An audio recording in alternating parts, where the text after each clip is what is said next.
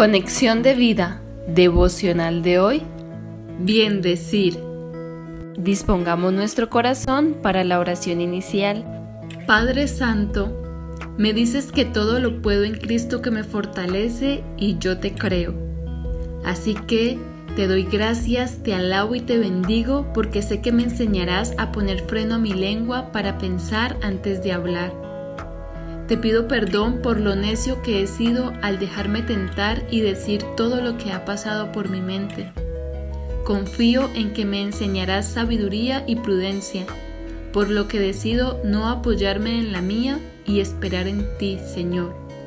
Sé que obrarás poderosamente a mi favor. En el nombre de Jesús. Amén. Ahora leamos la palabra de Dios. Santiago capítulo 3 versículos 10 al 11. De una misma boca proceden bendición y maldición. Hermanos míos, esto no debe ser así. ¿Acaso alguna fuente hecha por una misma abertura agua dulce y amarga? La reflexión de hoy nos dice, nuestra lengua, ese pequeño pero poderoso órgano de nuestro cuerpo, la palabra de Dios nos enseña que a través de nuestra lengua, es decir, por medio de nuestras palabras, podemos edificar o destruir a quien nos escucha, bien decir o mal decir. Pero, ¿cuál debe ser nuestra elección? ¿A qué nos llama Dios? En primer lugar, dice Proverbios 10:11, Manantial de vida es la boca del justo pero violencia cubrirá la boca de los impíos.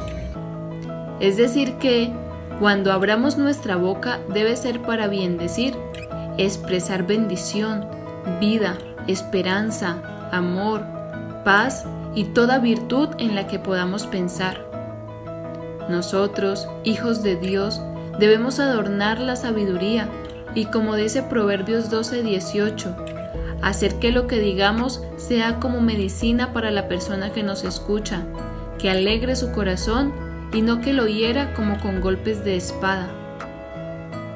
Y, en segundo lugar, Proverbios 15:28 nos indica, el corazón del justo piensa para responder, mas la boca de los impíos derrama malas cosas.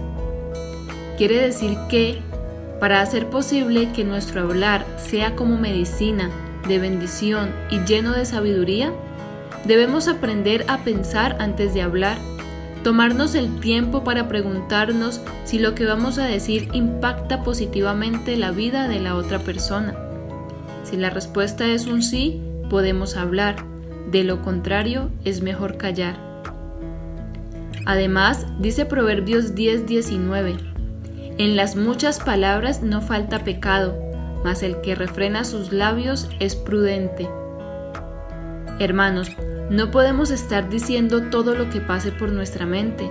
Tenemos que aprender a poner freno a nuestra lengua para evitarnos muchos pecados, tristezas y lamentaciones. Finalmente, como nos exhorta la palabra de Dios en Santiago 3.9, no puede ser que de nuestra boca salga bendición para Dios y maldición para el hombre que es hecho a la imagen de Dios. Así que, si amamos y bendecimos a Dios, lo mismo debemos hacer con su creación porque estamos hablando de nosotros. Visítanos en www.conexiondevida.org Descarga nuestras aplicaciones móviles y síguenos en nuestras redes sociales